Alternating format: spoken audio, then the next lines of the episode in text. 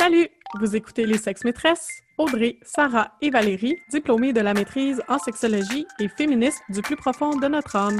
Que vous soyez calé ou novice en la matière, on vous parle de sujets sexos, de sujets féministes, parsemés d'anecdotes cocasses. De notre salon, on vous invite à nos conversations pour rire, rager et peut-être en apprendre un peu. Bonne, écoute! Au podcast des sexes maîtresses, on veut vraiment éduquer dans une perspective de sexualité égalitaire et surtout positive. Et quoi de plus positif que le plaisir? Qui dit Hmm. plaisir dit orgasme. Et c'est de ça qu'on va parler aujourd'hui. Donc, euh, ça, j'aime ça. donc euh, orgasme, ça vient du terme grec bouillonner d'ardeur. Oh! C'est ça. L'orgasme, c'est le point culminant de l'excitation sexuelle. C'est là où le plaisir atteint son point de non-retour. C'est la jouissance sexuelle, l'acte de l'amour charnel qui atteint son paroxysme, la jouissance suprême. On est un peu dans la poésie, là. Wow. Mais si... si Avec ta vois- voix douce, c'était parfait. Exactement. Est-ce que c'est un podcast érotique? On ne sait pas. Ah. Donc, la, la définition en termes plus médicaux, c'est vraiment l'orgasme désigne une succession de mouvements musculaires dans le cadre d'une activité sexuelle. C'est associé à une accélération du rythme cardiaque et du rythme respiratoire et c'est lié à une libération soudaine d'une importante tension sexuelle. Hmm, OK, intéressant. Je voulais pas trop parler longtemps, mais si vous êtes bouche bée, Je suis bouche bée, Audrey. L'orgasme, c'est aussi la troisième phase de la réponse sexuelle selon la théorie de Masters et Johnson. Donc, la première phase étant l'excitation. La deuxième phase, c'est le plateau, c'est où est-ce que les sensations restent pas mal au même niveau finalement. Puis la troisième phase, c'est l'orgasme. Ensuite, on a une, une phase de résolution aussi euh, réfractaire chez l'homme. C'est un retour au repos qui est plus ou moins longue selon l'individu et l'âge. Ça ressemble un petit peu à ça. C'est intéressant, Audrey, que en écoutant les, les définitions, c'est comme si je comprends un peu mieux la pression que les gens, je m'inclus dans les gens, se mettent à atteindre, obtenir l'orgasme. Surtout comme, la, admettons, la première dé- définition qui était plutôt poétique. Ouais, ouais, ouais. Je sais pas qu'est-ce que vous en pensez. C'est comme si l'orgasme était l'objectif ultime. Tu sais, On, on veut parler de plaisir, mais justement, quand on parle de plaisir, on l'associe tout de suite à l'orgasme. Comme si tout ce qui venait avant, oui, tout ce qui vient après un orgasme était comme plus dans le plaisir. Pas autant plaisant. Oui, oui, Ouais, je suis tout ouais. à fait d'accord avec vous. C'est intéressant aussi, Audrey, que tu as parlé des phases de la réponse sexuelle, les phases de l'orgasme, parce que souvent, la phase du désir, l'excitation, le plateau, l'orgasme, Mhm. c'est comme si ça construit un escalier. Puis Oui. c'est comme si, si on superpose, admettons, à des pratiques, là, je mets ça entre gigantesques guillemets, là, régulières ou comme classiques d'une relation hétérosexuelle. C'est comme si ça crée un escalier, puis au top de l'escalier, ben ça serait l'orgasme. Tu sais, fait qu'en Mhm. premier, on, on se touche, après, après ça, on se French. Après ça, il y a peut-être du sexe manuel ou oral. Après ça, il y a peut-être une pénétration. Si c'est une relation hétérosexuelle, il y a probablement une pénétration parce que c'est dans les scripts. Puis là, éventuellement, il y a un orgasme. Puis en fait, ça termine particulièrement avec l'éjaculation masculine. Mhm. Puis de percevoir la relation sexuelle dans un escalier comme ça, c'est comme si on le fait, on le fait d'emblée. Aujourd'hui, je vais peut-être vous amener à une réflexion de comme, ouais, mais ça pourrait ressembler à quoi une relation sexuelle sans cet escalier-là, justement, qui est très comme hiérarchique dans les comportements? Moi-même, là, j'ai fait, je pensais la, la sexualité de cette façon-là. Une relation hétéro, pénis-vagin, je la réfléchissais de cette façon-là avant que quelqu'un me dise, ben non, mais ça pourrait être représenté aussi par un cercle. Puis là, dans ce cercle-là, partout, il y a comme plein de pratiques différentes. Il y a du sexe oral, il y a du sexe anal, il y a des cunnilingus, on s'embrasse, y a- on se touche, on se déshabille, on se caresse, etc.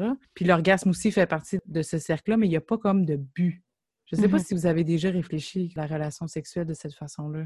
Comme en théorie, c'est vraiment intéressant. Je peux percevoir que des pratiques, puis la sexualité, c'est comme un cercle. Puis l'orgasme ferait partie du cercle, peut-être ça arrive, peut-être ça arrive pas. Puis ça fait partie des autres pratiques aussi qui sont agréables. Mhm. Mais je pense qu'en pratique, c'est peut-être trop théorisé, justement, puis que c'est trop ancré en chaque personne que l'orgasme est le but final. Ben oui. On va se le dire, c'est quand même ça qui est le fun aussi. Donc, euh, je sais ça, c'est beau en théorie, le cercle, mais C'est tough à déconstruire parce qu'on l'a beaucoup intégré. Ouais, là, par contre, il y a beaucoup de choses que tu as relevées. Il y a les scripts. On va en parler de ça, les scripts. C'est quoi exactement? Peux-tu nous, expliquer, tu on parle de prescription, de script, d'escalier, comme d'un but à atteindre, puis là, tu l'as comparé avec le cercle. Est-ce que tu peux nous expliquer un petit peu le script en tant que tel? Bon, il y a une théorie des scripts sexuels, mais je ne vais pas rentrer là-dedans parce que c'est quand même un concept complexe à comprendre. Mais vu qu'on vit pas dans une bulle, on vit pas dans un, vacuum, on, a des relations avec des gens autour de nous, on a des relations quand on sort de chez nous avec tout le monde, dans le métro. Puis chaque endroit, lieu où on rencontre des gens, il y a comme des façons de faire qui sont scriptées, dans le sens où c'est comme non écrit, des fois même c'est non dit, puis c'est des, des façons de procéder. Mmh J'essaie de penser comme en ce moment, le script quand on rentre à l'épicerie, c'est de se laver les mains ou de se mettre du purel. Fait que ça, c'est scripté. C'est ancré pour nous pour l'instant. Ça va peut-être être ancré pour plus longtemps, on le verra. Mais Mmh ça, c'est le script culturel à l'instant dans les épiceries. Puis ça, ça se transpose aussi dans la sexualité au lit, quand je discutais de l'escalier et tout, ça ressemble beaucoup à ça. C'est un peu ça que je voulais dire avec le script dans Oui. une relation hétéro. Puis je pense que Sarah, ce qu'elle essayait de nuancer, c'est que c'est bien beau de dire, bon, il y a un script, là, je vais, je vais sortir du script maintenant, puis je vais considérer la sexualité comme un cercle, mais c'est pas si facile que ça parce que profondément, on a appris ces scripts-là longtemps. Puis ça fait longtemps que c'est représenté aussi dans les films, c'est représenté aussi dans les séries télé, avec les gens qu'on voit, les, choses que nos parents nous disent, les choses que nos amis nous disent, ça c'est cool, ça c'est pas cool, etc. Il y a plein de façons d'intégrer toutes sortes de scripts. Puis ça, ça a un impact aussi sur l'orgasme, la, la chasse à l'orgasme, je trouve que c'est des concepts utiles pour discuter de la, la pression qu'on peut ressentir, puis on ne sait pas de où ça vient, cette pression-là d'avoir un orgasme ou de devoir avoir un orgasme. Oui, c'est ça, parce qu'on parle de plus en plus de plaisir féminin, puis d'orgasme, mais il y a aussi l'espèce de hum, couteau à double tranchant que on essaie de promouvoir le plaisir et tout, mais il ne faut pas que ça tombe non plus dans la pression de performance. Oui, c'est tough à naviguer. Il y a aussi beaucoup de mythes entourant les orgasmes qu'on mériterait de déconstruire. Justement, j'aimerais en déconstruire euh, quelques-uns rapidement. Le premier qu'on entend quand même souvent, les hommes ont plus d'orgasmes que les femmes en général. Mm. Pourtant, mm -hmm. il y a de plus en plus d'études qui montrent que les hommes et les femmes partagent des sensations subjectives d'orgasme. Donc, de Ouais. dire que oui, tu as senti un orgasme. Mhm. Puis aussi, les hommes et les femmes partagent des taux similaires de constance de l'orgasme par masturbation.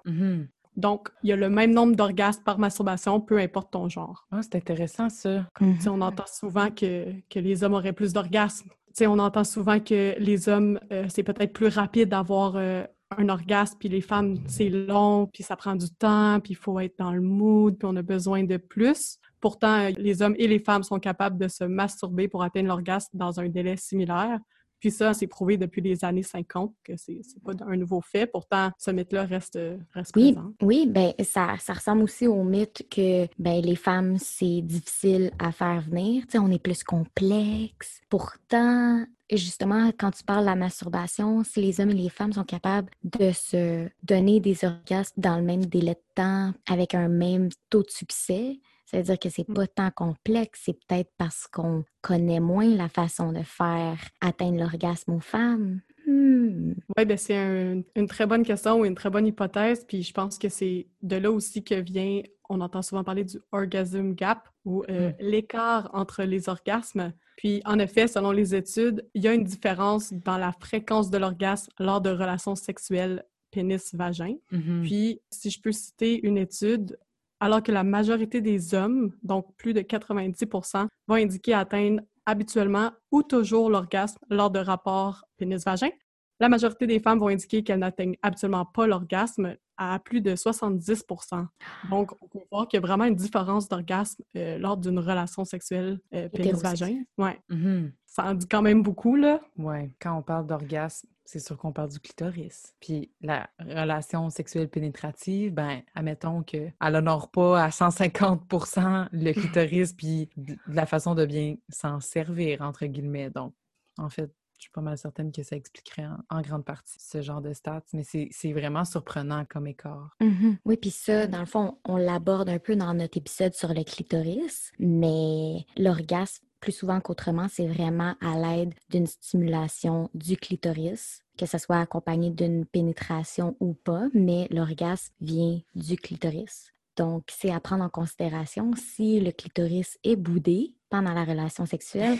Mhm. Il y a de fortes chances que votre partenaire n'atteigne pas l'orgasme. Puis Ouais. en fait, si on veut utiliser l'escalier de Val, on va stimuler le clitoris dans les premières étapes euh, de la sexualité, mais avant d'atteindre l'orgasme, on est comme ah, on s'en C'est va faire fini. une relation. Ouais. Ouais. Elle est mouillée, fait que c'est fini, c'est correct. Let's go, pénétration. C'est terminé. Je- plaisir C'est mon tour, ouais, c'est ça.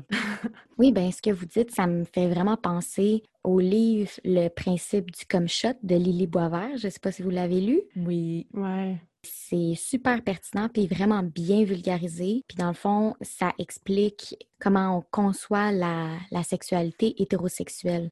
On conçoit la sexualité hétérosexuelle comme étant l'élan de l'homme vers la femme, Mhm. puis tout le désir aussi autour. Le rapport d'appeler ça principe du comme shot. Le comme shot, là, dans le fond, c'est quand on regarde la porno, puis c'est le plan final qui met en scène la jouissance exclusive de l'homme. Donc, c'est vraiment quand on voit le gars éjaculer sur, ben, souvent sur le visage de sa partenaire ou sur son corps ou peu importe, mais la scène de porno finit avec l'éjaculation. Donc, c'est vraiment un cliché qui dévalorise l'expression du, non seulement du désir féminin, mais aussi ça. Est-ce que je te coupe deux secondes, mais Oui, je pense qu'ici, tout le monde peut vraiment se rappeler tout ce qu'ils ont écouté comme porn, puis essayer de se rappeler une fois où ça l'a pas terminé comme ça. J'aimerais juste que Oui. prenne deux secondes pour penser à toute la porn qu'ils ont déjà regardé, puis se dire, Hum, est-ce que ça a déjà pas fini avec un gars qui éjacule quelque part? C'est une bonne Exactement. question, Sarah. gars qui éjacule quelque part. C'est vraiment la bonne façon de le mettre, de le dire. Puis dans le fond, elle, qu'est-ce qu'elle explique, c'est que on conçoit la sexualité, là, on parle hétérosexuel, là, vraiment homme cis, femme cis, pénis dans vagin, qui finit avec l'éjaculation de l'homme. Puis le problème avec ça, c'est- en réalité, la sexualité est beaucoup plus large, puis elle peut être beaucoup plus diversifiée. Il va y avoir une espèce de hiérarchisation des pratiques sexuelles quand on parle de préliminaire, avant la pénétration. Quand on parle d'escalier, c'est de ça aussi. Là. Mhm. Comme si c'était moins important. Oui, c'est ça. préliminaires, par exemple. Puis Comme- que Ouais. le but, c'est d'atteindre l'orgasme, plus souvent qu'autrement l'orgasme de l'homme. Tandis que j'imagine que quand on la conçoit plus en cercle, ben c'est de, de faire du sexe oral, euh, peut-être une pénétration. Après ça, euh, on prend une petite pause, on boit de l'eau, on a sué, on rit un petit peu, on recommence. tu sais, puis que ça finit pas nécessairement avec l'orgasme masculin, ça peut finir avec l'orgasme féminin, ou peut-être que personne n'est venu, mais tout le monde a eu du plaisir, c'est correct aussi. Mhm. Puis on peut aller bien, bien plus large que ça. Considérer qu'une relation sexuelle, c'est aussi une relation orale, une relation manuelle. Tu peux dire j'ai eu du sexe juste quand ça a été un sexe oral ou ouais, comme Mais je pense qu'aussi, la problématique avec euh, le principe du come shot, là, le, le fameux plan final qui se retrouve dans la porno, mais probablement beaucoup dans nos vies sexuelles aussi, c'est qu'on perçoit la sexualité de la femme, encore une fois, comme vraiment passive, puis de... Qui reçoit. Ouais, Mhm. en fait, comment Lily Boisvert le- va le dire, c'est un réceptacle de plaisir, tu sais. Comme C'est vraiment rough, un... mais vrai. Ouais, la sexualité des femmes, c'est plus que ça.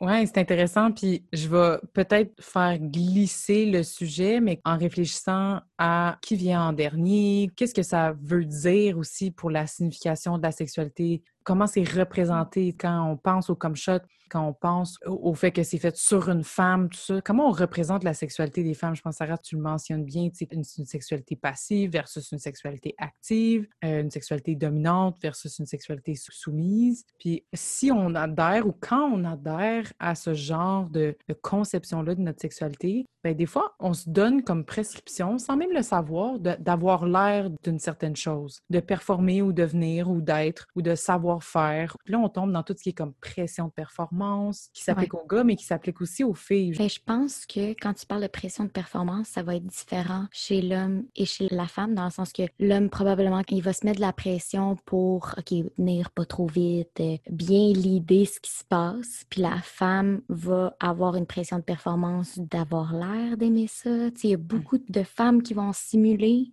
Il y a beaucoup de femmes qui vont pas savoir qu'ils ont le droit d'avoir du plaisir aussi, qui ont le droit de dire comme Hey, j'ai pas fini moi.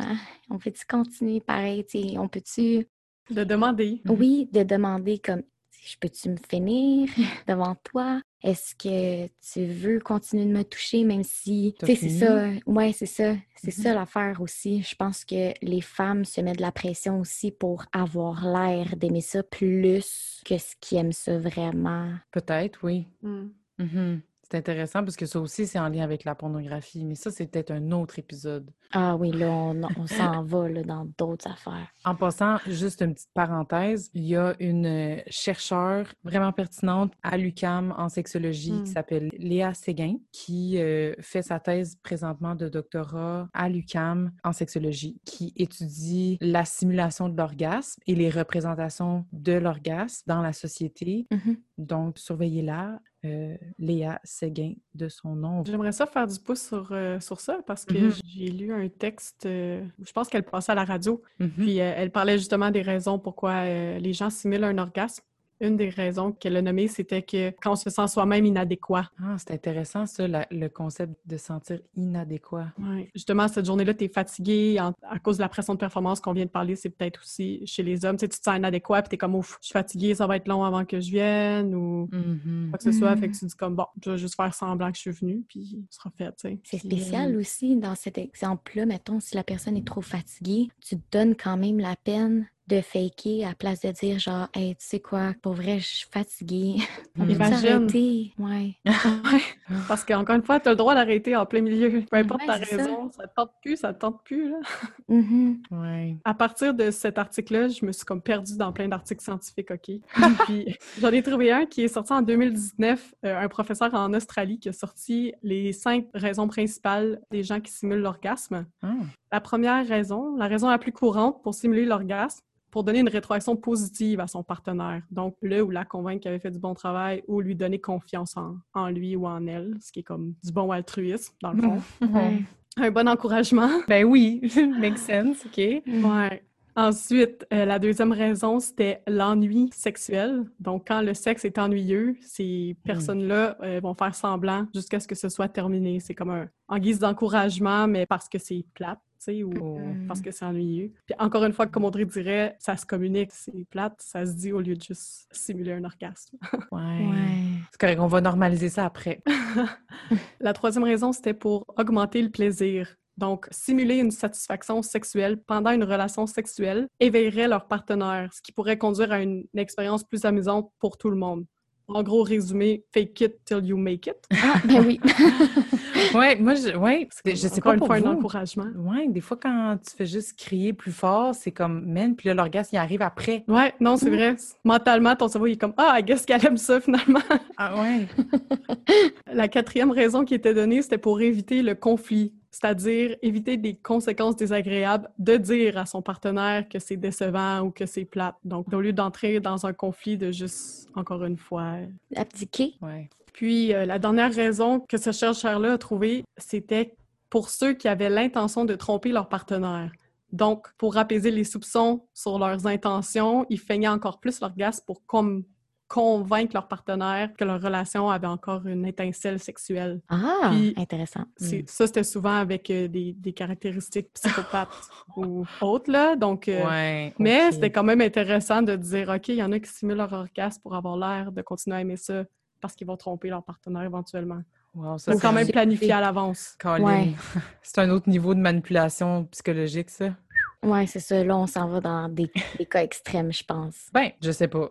Je pourrais pas vous dire. C'est peut-être inconscient aussi. Ouais, c'est ça. Oui, oui, oui, oui. Ben là, je glisse encore le sujet vers la, la pression euh, d'avoir un orgasme ou d'éjaculer. Je sais pas si ça vous est déjà arrivé d'être au lit avec quelqu'un, puis la personne vient pas, puis c'est juste comme ah, puis, admettons, ça m'est déjà arrivé d'être avec des gars qui ont pas atteint l'orgasme, qui ont pas éjaculé, qui ont même débandé.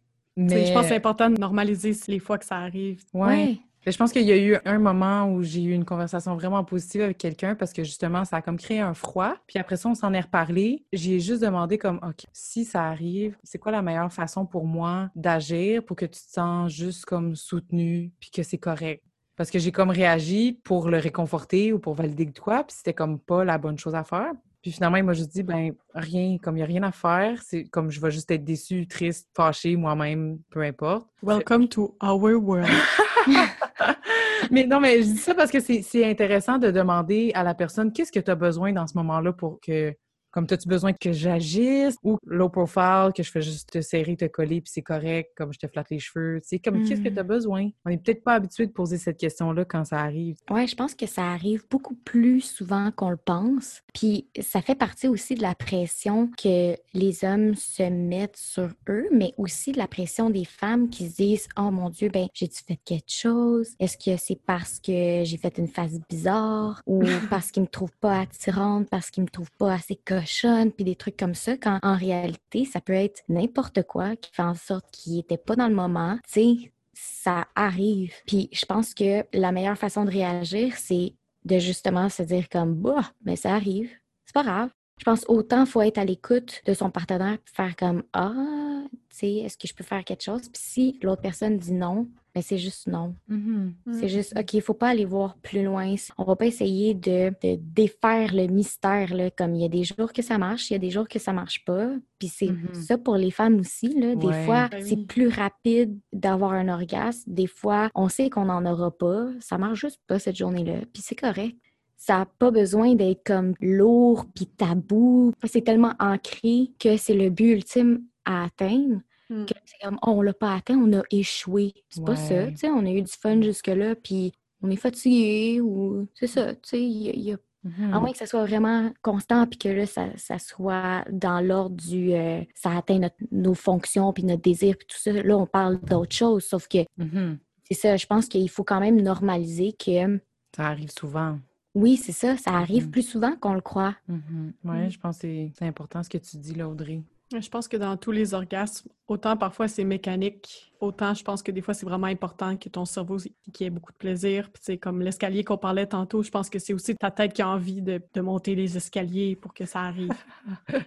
oui, c'est une affaire de, d'esprit aussi, hein. Tu sais, là, ça serait tout un autre sujet, mais il y, a, il y a des recherches qui se font de plus en plus sur le mindfulness, sur le fait d'être présent ici, maintenant. Quand on parle que le stress ça a des effets directs sur notre sexualité, ben c'est ça aussi. Là. Mm-hmm. Mm-hmm. Autant on parle de diversité de plein d'affaires, de, des seins, des vulves, des pénis, mais il y a une certaine diversité des orgasmes dans le sens que des fois c'est comme over the top, puis wow, c'est incroyable, c'est des feux d'artifice, puis d'autres fois, ben c'est juste le fun, puis on est soulagé, puis tout le monde est content, puis ça n'a pas été long, puis c'est pas, ça n'a pas mm-hmm. besoin d'être euh, d'être comme dans les films. Une relation sexuelle, c'est une expérience que tu as à deux, c'est pas quelque chose, encore une fois, c'est pas quelque chose que tu reçois ou que tu performes sur quelqu'un, mais c'est une expérience que tu vis à deux dans le moment, puis des fois, ben, ce moment-là, ben, c'est pas incroyable non plus. Il y en a d'autres mm-hmm. que c'est incroyable, mais tu sais, c'est ça. à normaliser des choses, je pense que c'est aussi important de normaliser. Tu sais, on n'arrête pas de parler de communication depuis le début. Vous avez le mm-hmm. droit de parler pendant une relation sexuelle. J'ai quand même plusieurs personnes dans mon entourage qui m'ont dit mm-hmm. que c'est silencieux, faut pas parler. Puis je pense que ça, c'est quand même un gros obstacle. Tant mieux si c'est le choix de vous deux, là. Mais si vous croyez que c'est nécessaire de parler pendant une relation sexuelle, s'il vous plaît, faites-le. Puis là, quand tu parles de parler, c'est parler de qu'est-ce qu'on aime, puis qu'est-ce qu'on voudrait. Mm-hmm. Pas nécessairement de dire, ben là, il faut aller au Costco, puis c'est pas... On essaye de pas dire qu'il faut arroser nos plantes tantôt, là, tu sais. C'est ça, tu sais, on se maintient dans, dans, le moment présent, mais comme ça aide de dire Ah, continue ou touche-moi plus là ou est-ce que tu veux qu'on fasse telle chose? Ça, c'est bon. Le droit, là. Ça, c'est bon. Ça, j'aime ça. Oh my God, je vais venir. ah ouais. Le nombre de fois, je sais pas pour vous les filles, oh, OK, tranche de vie. Est-ce que ça vous est déjà arrivé que vous attendiez pas que le gars il vienne puis il est venu? Vous le voyez pas. Il l'a pas dit. Il l'a pas dit, puis genre, il l'a juste vécu, puis c'était vraiment silencieux, justement. Il y a des contextes où il faut que le sexe soit silencieux, là. Mettons en colocation. Mais comme, j'aurais voulu savoir que comme on arrivait là, tu sais. Ouais, ben ça fait partie de la communication aussi, là. Si t'as mmh, aucune idée de ce qui vient de se passer, t'es comme, ah, ah surprise! c'est fini, OK. c'est fini? Ah, ben, moi!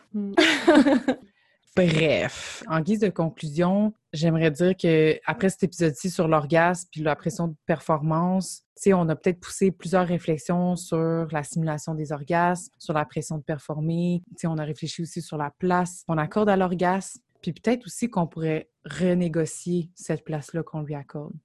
On espère que ça vous a permis d'explorer ou de prendre conscience de certaines choses. Puis on vous encourage à continuer à vous poser ce genre de questions-là, puis d'en parler avec quelqu'un de l'orgasme. Merci! Bons orgasmes!